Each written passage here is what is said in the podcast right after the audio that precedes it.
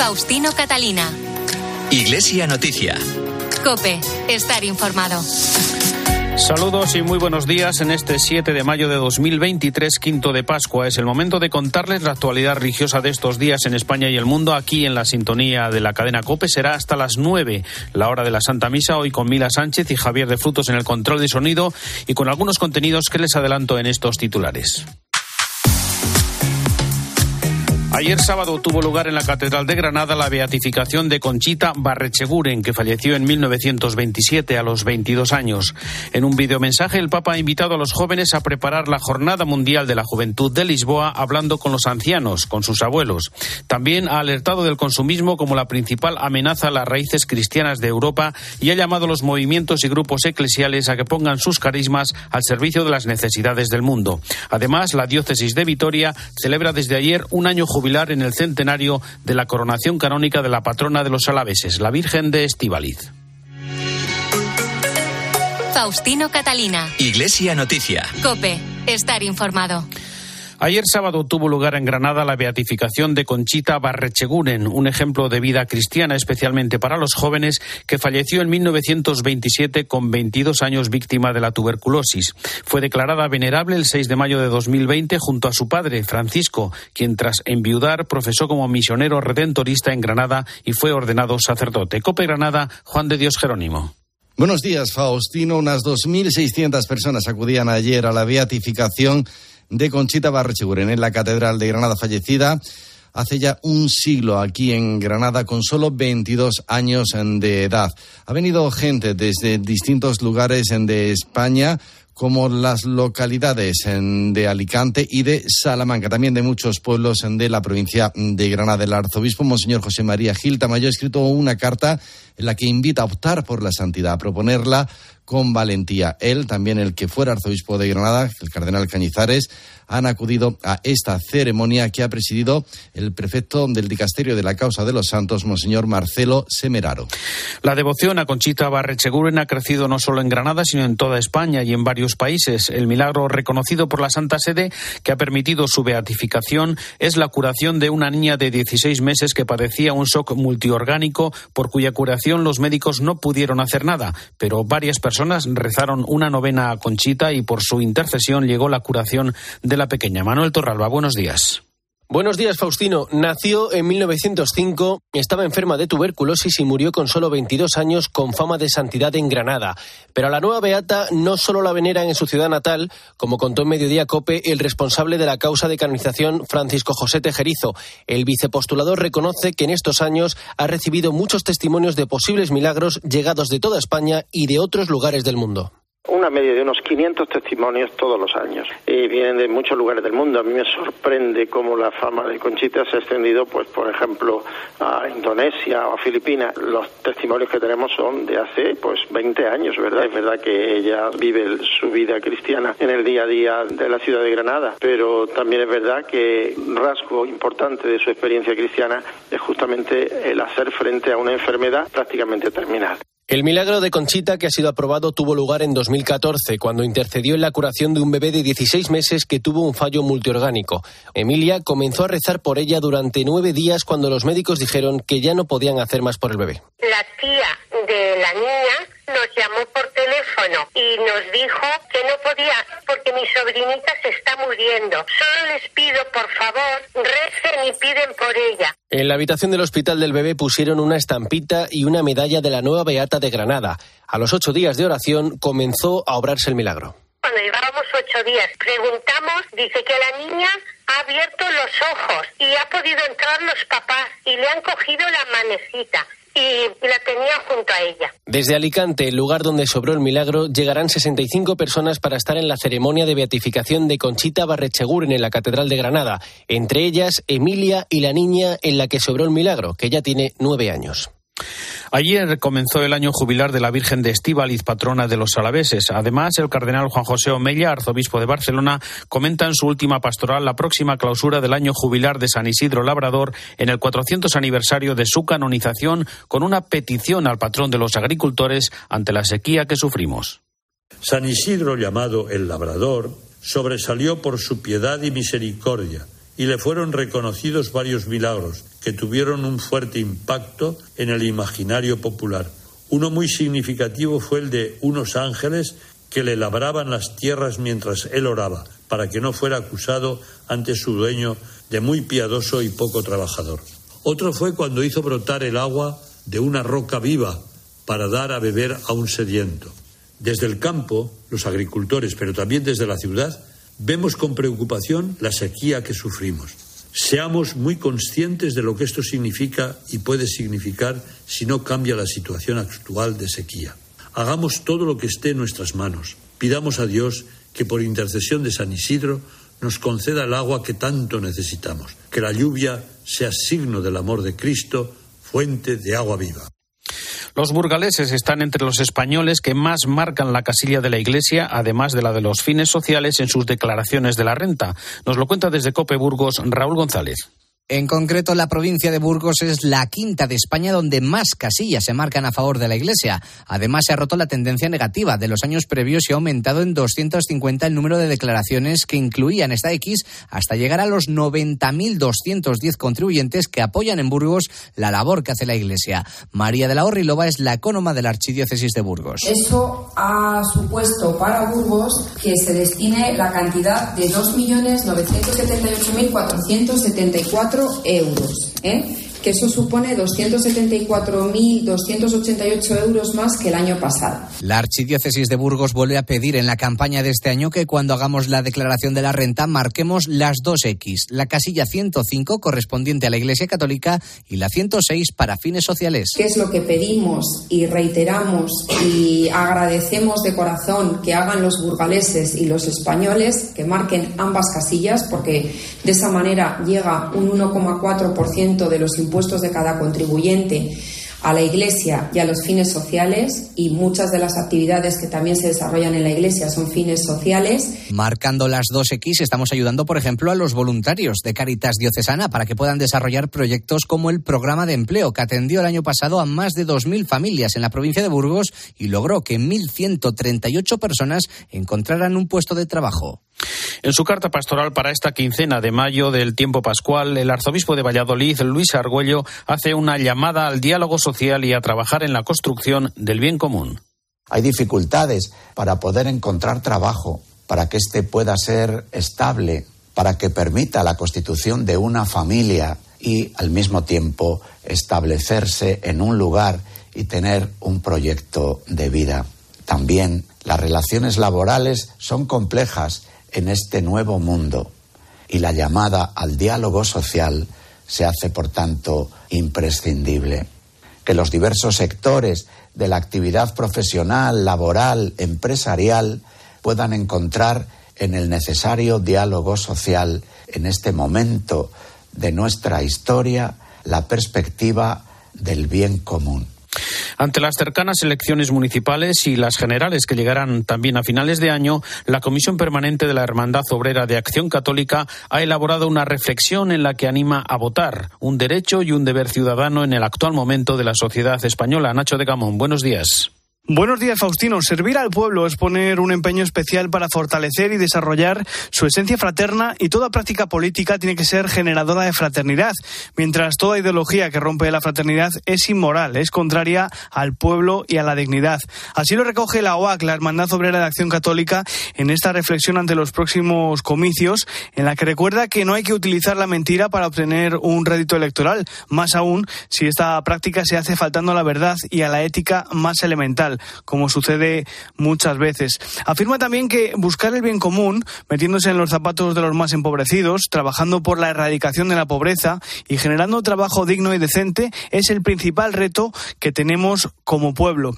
La Hermandad Obrera de Acción Católica pide no utilizar las instituciones públicas ni los poderes del Estado para los intereses personales o de partido, porque avergüenzan y duelen prácticas y conductas corruptas que no dejan de aparecer. Y concluye que la prioridad debe estar en el cuidado de la fragilidad de los pueblos y las personas frente a los modelos actuales de consumismo y funcionalismo que conducen, dicen, a la cultura del descarte.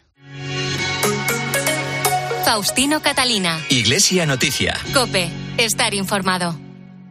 UMAS, mutua especialista en seguros para el sector educativo. Ofrecemos una solución integral para los colegios y guarderías. Daños patrimoniales, responsabilidad civil, accidentes de alumnos. Más de 1.400 centros ya confían en nosotros. Visítanos en umas.es. UMAS, más de 40 años de vocación de servicio. Faustino Catalina. Iglesia Noticia. Cope. Estar informado. Y comenzamos ahora el repaso a la actualidad internacional un domingo más en el Vaticano. En la audiencia general del miércoles, el Papa alertó de que el consumismo es la principal amenaza contra las raíces cristianas de Europa. También hizo balance de su visita pastoral del pasado fin de semana a Budapest. Corresponsal de COPE en Roma y el Vaticano, Eva Fernández. Buenos días. Muy buenos días. Tal como el Papa acostumbra al regreso de un viaje apostólico, aprovechó la audiencia general para recordar los puntos esenciales de su viaje a Hungría, pero sobre todo dedicó gran parte de su catequesis a alertar de que las raíces siguen estando amenazadas en toda Europa por el consumismo que anestesia a las personas y les arranca la libertad. Ante unos 15.000 peregrinos, el Papa recordó la persecución atea del siglo XX durante la que los cristianos fueron violentamente atacados, con obispos, sacerdotes, religiosos y laicos asesinados o privados de libertad en referencia al régimen comunista. Se intentó cortar el árbol de la fe, aseguraba, pero las raíces permanecieron intactas. Quedó una iglesia oculta pero viva, fuerte, con la fuerza del Evangelio. Quisiera destacar dos imágenes que en cierto modo resumen este viaje, las raíces y los puentes. En Hungría encontré un pueblo con profundas raíces cristianas, entre ellas el testimonio de los santos que fueron luces para sus hermanos y hermanas en los momentos de oscuridad. Sin embargo, las raíces cristianas, hoy como ayer, siguen siendo amenazadas, no solo en Hungría, sino en toda Europa. Otra imagen que nos invita a reflexionar son los puentes que renuevan la llamada a conectar a las personas, abriendo así nuevos caminos al Evangelio. Entre los asistentes a la audiencia estaba el ministro de Exteriores del Patriarcado Ortodoxo de Moscú, el metropolitano Antonig. Como suele hacer cuando saluda a representantes de las iglesias orientales, el Papa besó el medallón de la Virgen María la Panaglia y conversó unos instantes con él. El metropolitano ha viajado a Roma para mantener distintos encuentros en Italia con la bendición del patriarca Kirill. La misión de paz anunciada por el Papa Francisco en el vuelo de regreso de Hungría se llevará a cabo y las dos partes, Rusia y Ucrania, han sido informadas. Lo ha dicho el cardenal Pietro Parolin, secretario de Estado del Vaticano, tras mostrar su sorpresa por la reacción de Kiev y Moscú negando que exista ningún tipo de mediación vaticana. Es el momento para el comentario desde Roma de Antonio Pelayo. Buenos días. Buenos días. En su vuelo de regreso a Roma desde Budapest, Francisco respondió a algunas preguntas de los periodistas que le acompañábamos. Una de ellas se la formuló precisamente nuestra entrañable compañera Eva y versaba sobre la acción del Vaticano para repatriar a algunos miles de niños ucranianos llevados por la fuerza a Rusia. El Papa no solo respondió positivamente, sino que fue más allá y dijo Estoy dispuesto a hacer todo lo que se deba hacer. También ahora está en curso una misión, pero todavía no es pública. Veremos cómo. Cuando sea pública, lo diré. Pocas horas después, el gobierno de Kiev y sucesivamente el de Moscú afirmaron que no estaban al corriente de dicha iniciativa vaticana y que no habían recibido ninguna noticia al respecto. Sorprendido por estas noticias, el secretario de Estado, Cardenal Parolín, confirmó que a él le constaba que ambas partes conocen la misión de paz de la Santa Sede porque se les había comunicado y fue tajante en su desmentido. Sí, se les comunicó a su debido tiempo y por lo que yo sé, ellos lo saben. No entiendo a qué se debe esta negación, añadiendo que será el Papa quien dé ulteriores informaciones. Es cierto que en tiempos de guerra toda cautela es poco y que hay que medir las palabras para no crear mayor confusión. Nadie pretenderá dar lecciones de esta prudencia y discreción a la Santa Sede.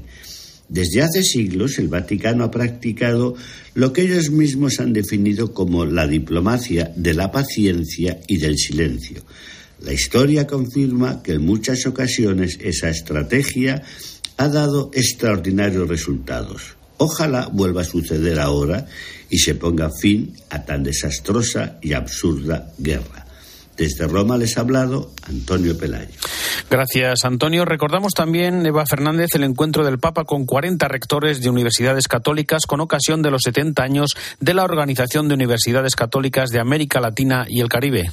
El pasado jueves el Papa se reunió con los participantes en este Congreso de Universidades Católicas integrado por 115 universidades y durante su discurso les animó a convertirse en centros de investigación punteros porque de esta forma conseguirán preparar mentes misioneras y a la vez les recomendó no asustarse frente al caos porque ahí es donde Dios hace sus obras más hermosas y más creativas. El pontífice reflexionó sobre los términos universidad y católica puntualizando que el vocablo católico se refiere también a la armonía. Ustedes son universitarios, hombres y mujeres con amplitud de miras. Por eso sean católicos, en este sentido de la palabra. No católicos así, sectarios. Estoy convencido de que la catolicidad de la mente, del corazón y de las manos, promovida por sus universidades y su acción, puede contribuir de manera decisiva a la sanación de las heridas tan dolorosas que ofenden hoy a nuestra amada América Latina. Al concluir su discurso, recordó que una universidad católica debe ser misionera, es decir, con las puertas hacia afuera, dado que la misión es la inspiración, el impulso, el esfuerzo y el premio de toda la Iglesia. Tras la dimisión del anterior Gran Maestre y los cambios en sus estatutos, la Orden de Malta ha elegido Gran Maestre al canadiense John Dunlap, de 66 años. Desde ahora estará al frente de los 13.500 caballeros y damas de esta institución, cuyo brazo humanitario cuenta con 90.000 voluntarios y 52.000 empleados y que dedicó en 2022 más de 78 millones de euros para ayuda humanitaria en los cinco continentes. Y en el vídeo para el mes de mayo, el Papa hace un llamamiento para que los movimientos y grupos eclesiales descubran cada día su misión evangelizadora, poniendo sus propios carismas al servicio de las necesidades del mundo. Los movimientos renuevan la Iglesia con su capacidad de diálogo al servicio de la misión evangelizadora.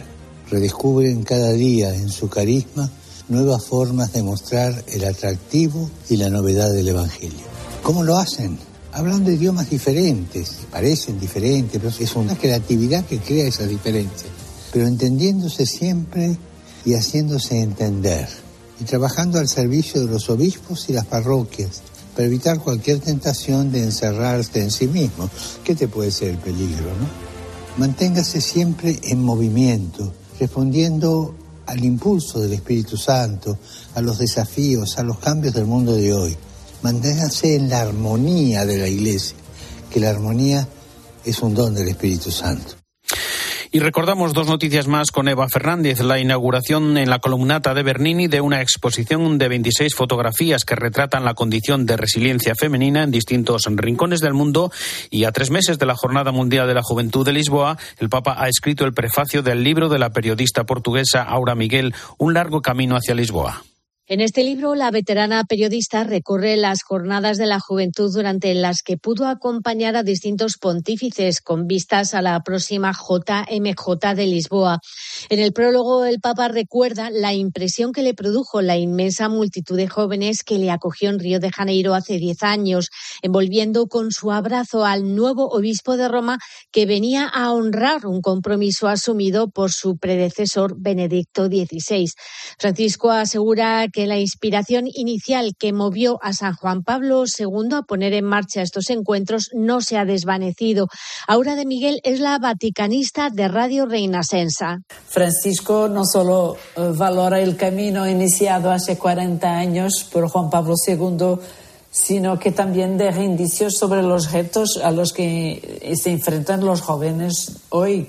Él les pide que no se quedan a balconear que dejen el sofá, salgan al encuentro de todos sin los filtros de los celulares y computadoras, porque es en la, en la realidad que se encuentra Cristo. Coincidiendo con la presentación de este libro y en la cuenta atrás de la Jornada Mundial de la Juventud, también esta semana el Papa ha enviado un mensaje dirigido a todos los jóvenes del mundo que tengan pensado participar. Prepárense con esa ilusión, pongan esperanza allí porque se crece mucho en una jornada así. Nosotros no nos damos cuenta, pero quedan las cosas dentro, quedan los valores que hemos encontrado dentro, las relaciones que hemos tenido con otros jóvenes de otros países, los encuentros, todo queda dentro. Y sobre todo ver la fuerza juvenil, que la iglesia tiene fuerza de joven. Así que adelante.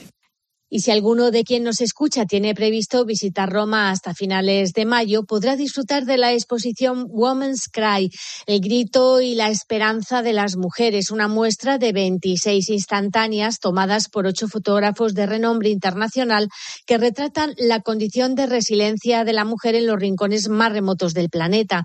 Cada foto va asociada a una frase de la encíclica Fratelli Tutti, que no pretende ser un simple pie de foto, sino una reflexión que nos ayude a abrir los ojos, imágenes que sacuden nuestra apatía, que nos interrogan y que nos ofrecen respuestas. Gracias, Eva. El cardenal Pietro Parolín, secretario de Estado del Vaticano, participó ayer en la ceremonia de coronación del rey Carlos III de Inglaterra en representación de la Santa Sede que tuvo lugar en la abadía de Westminster. También estuvieron presentes el nuncio del Papa en Gran Bretaña, el arzobispo español Miguel Mauri, junto a obispos católicos de Gales, Escocia e Irlanda del Norte. El arzobispo anglicano de Canterbury, Justin Welby presidió la ceremonia y el cardenal Nichols pronunció una bendición junto a otros líderes protestantes y ortodoxos después de la coronación.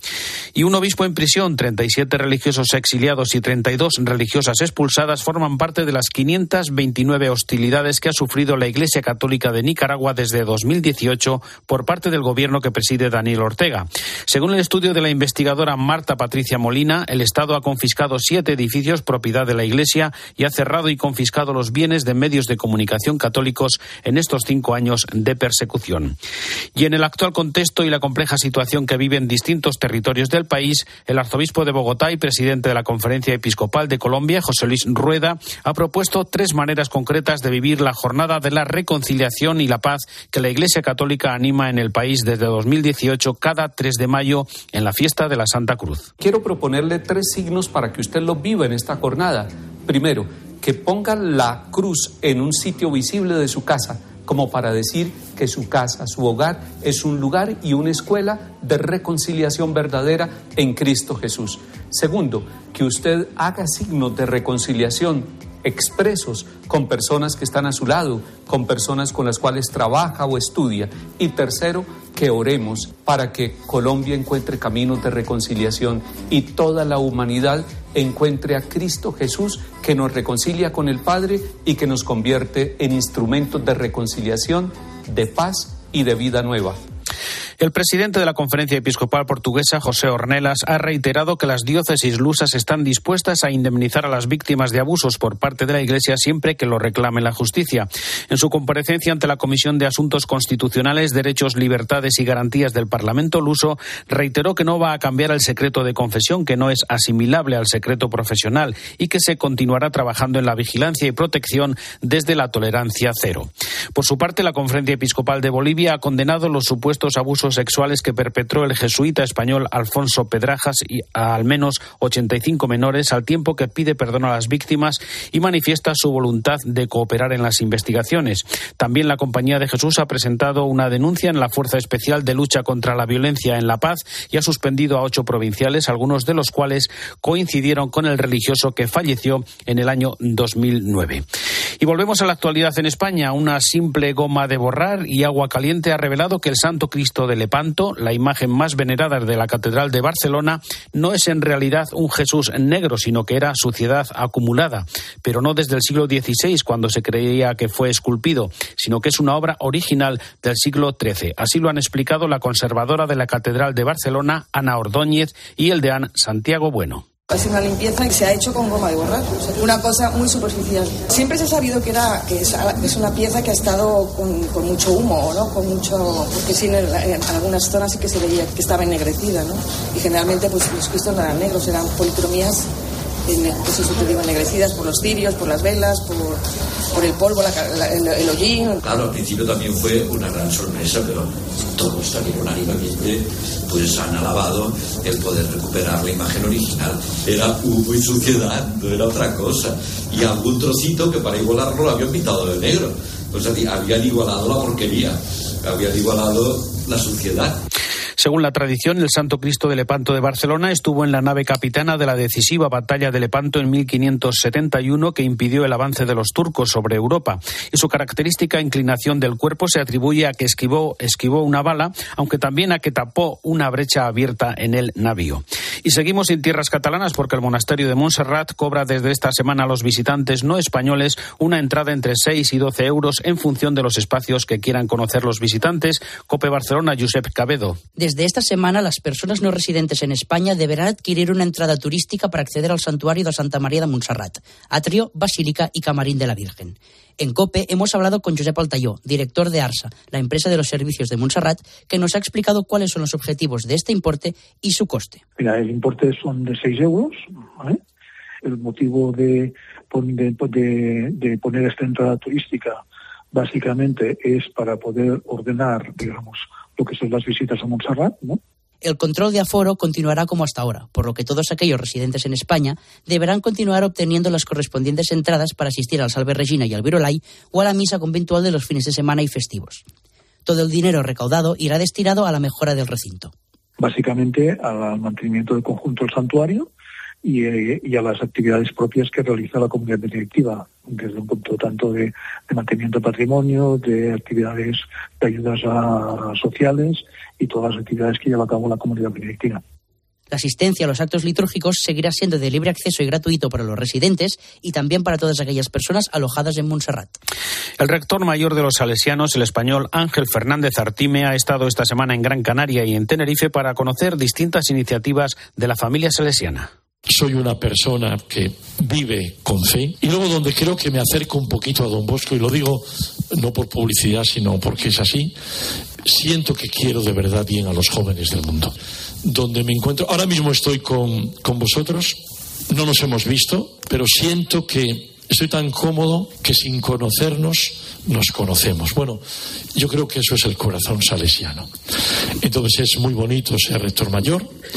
Yo terminaré mi servicio dentro de dos años y medio pasados, tres años, eh, después de doce años, si Dios quiere, si me da salud. Y al día y al minuto siguiente yo estaré disponible para servir como salesiano en cualquier lugar y el nuevo rector mayor será el undécimo sucesor de Don Bosco e intentará guiar pues este, este gran barco donde vamos todos, ¿no? Así me siento, pero muy feliz. El arzobispo de Burgos, Mario Iceta, anuncia en este primer domingo de mayo, en que celebramos a todas las madres, la institución de una Pascua de la familia. Las madres, junto a los padres, constituyen el pilar fundamental de la familia.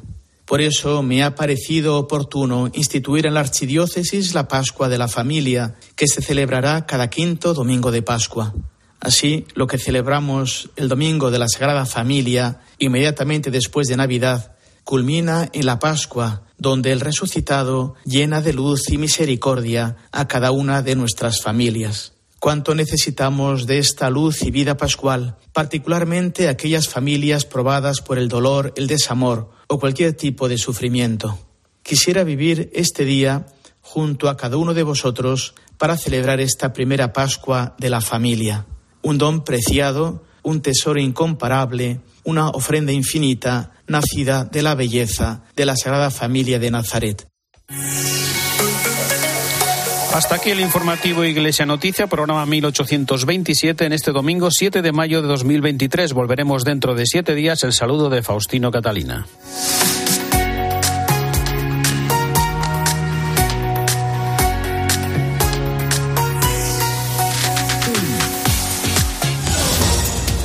Buenos días. El Real Madrid conquista su vigésima Copa del Rey tras vencer 2-1 a los Asuna en el Estadio de la Cartuja en Sevilla con un doblete de Rodrigo.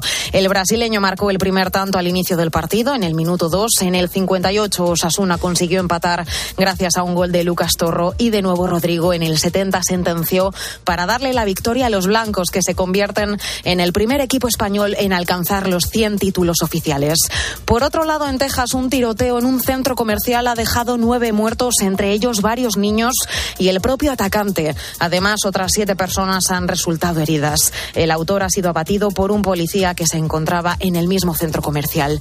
Y tras la coronación de Carlos III como rey de Inglaterra, hoy continúan las celebraciones. Este domingo, programado un concierto en el castillo de Windsor. El lunes se ha declarado festivo en el país. Te quedas con la Santa Misa.